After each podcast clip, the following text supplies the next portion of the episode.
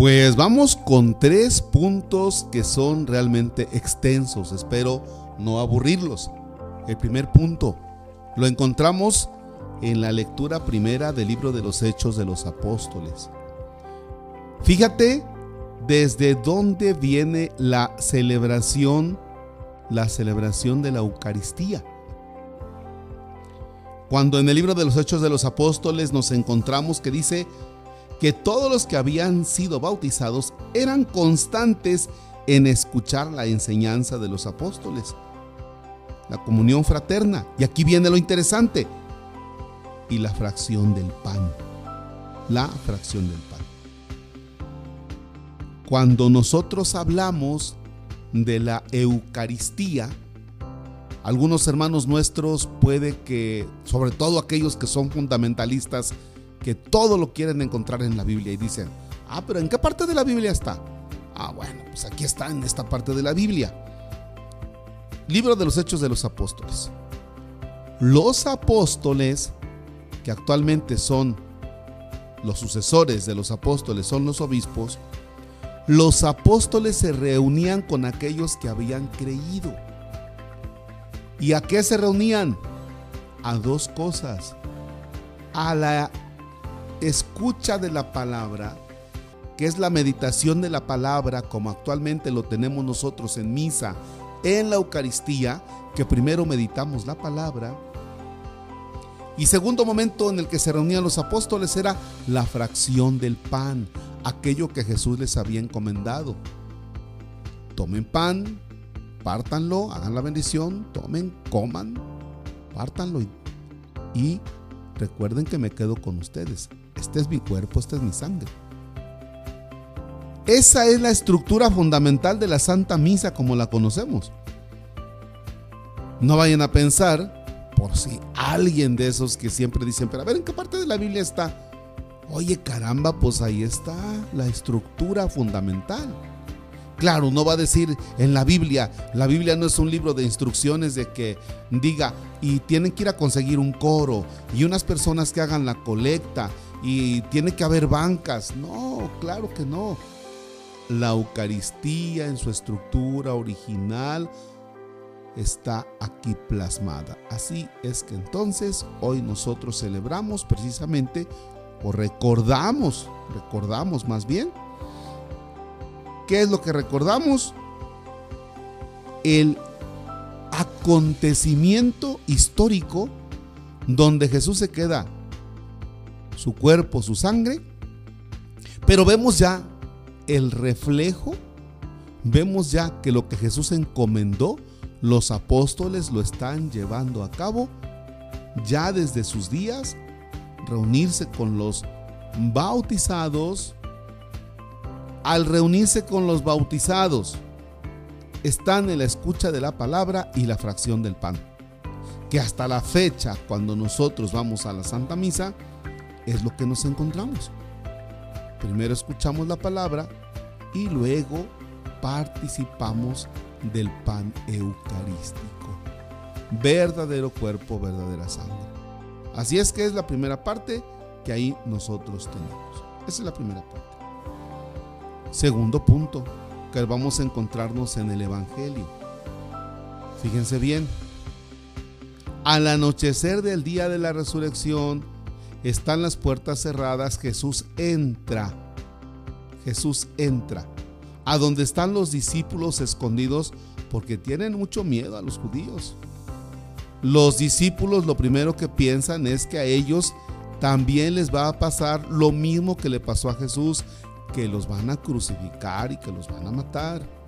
Por eso tienen miedo. Jesús entra y hay un primer saludo la paz esté con ustedes. Y bueno, en medio de todo esto, sopla sobre ellos y les dice, reciban al Espíritu Santo. Ahora escuchen bien algunas personas, sobre todo algunos hermanos que luego dicen, ¿en qué parte de la Biblia está eso? Si eso está en la parte de la Biblia, yo lo hago.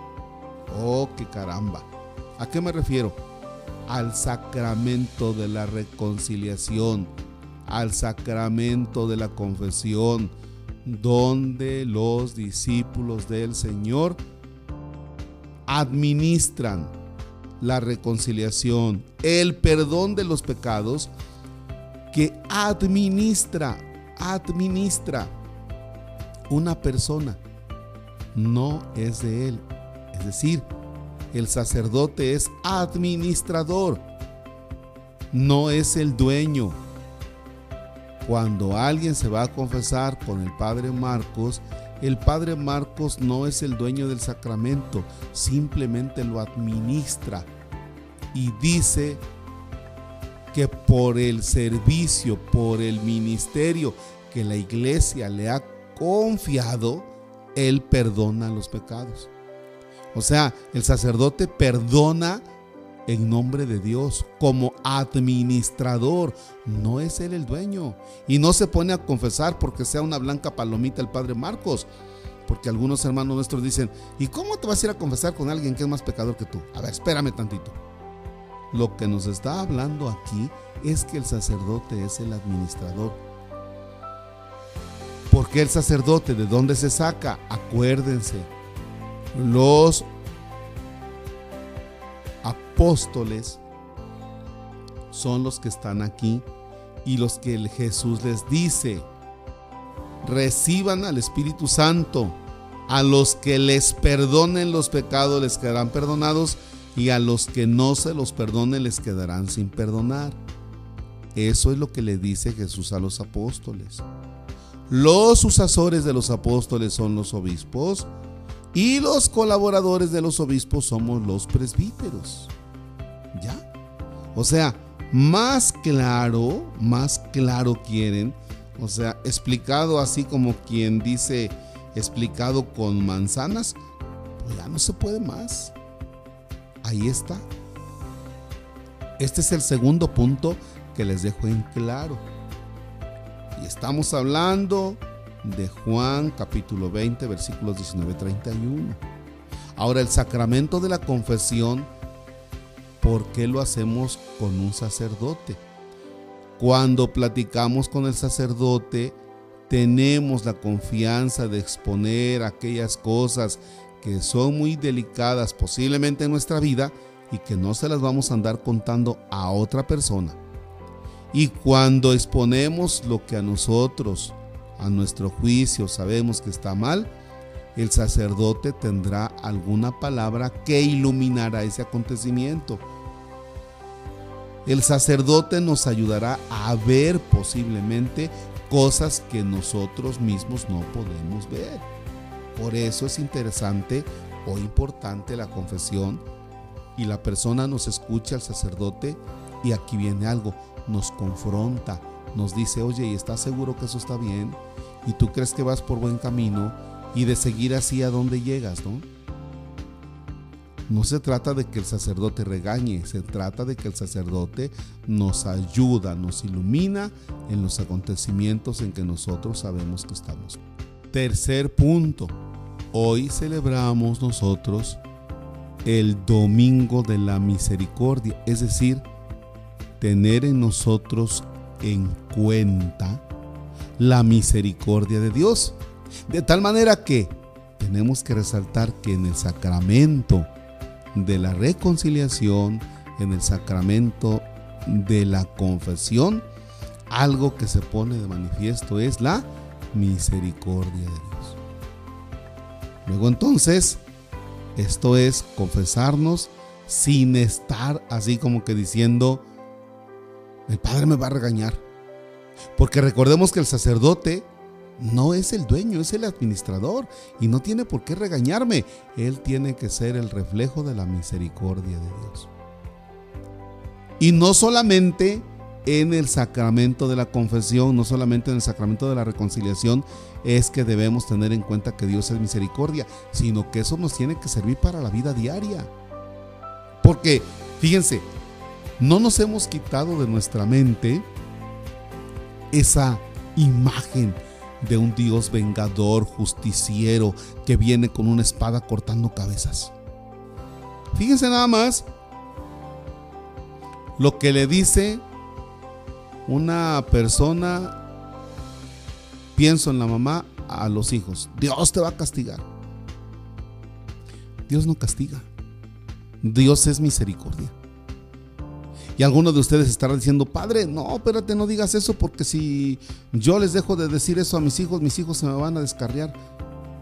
Ah, entonces usted quiere que los hijos se porten bien porque le tengan miedo a Dios y a Dios no se le tiene que tener miedo. A Dios se le debe tener amor y estar confiados en su misericordia. O luego decimos de alguna persona, algo está pagando, Dios lo ha de estar castigando. Entonces tenemos la imagen de un Dios castigador, no de un Dios amigo y misericordioso, que se apiada de nuestra fragilidad y de nuestras miserias. Cuando hacemos algo, por ejemplo, pienso en aquellas personas que este, siempre andan diciendo, es que Diosito se va a enojar. ¿Ya? O el canto aquel de Cuaresma que dice, no estés eternamente enojado. Pues nos hace a ver un Dios siempre enojado, a punto de agarrarnos a cachetadas a palos. Tranquilos. Dios es misericordia. Se apiada de nuestra miseria.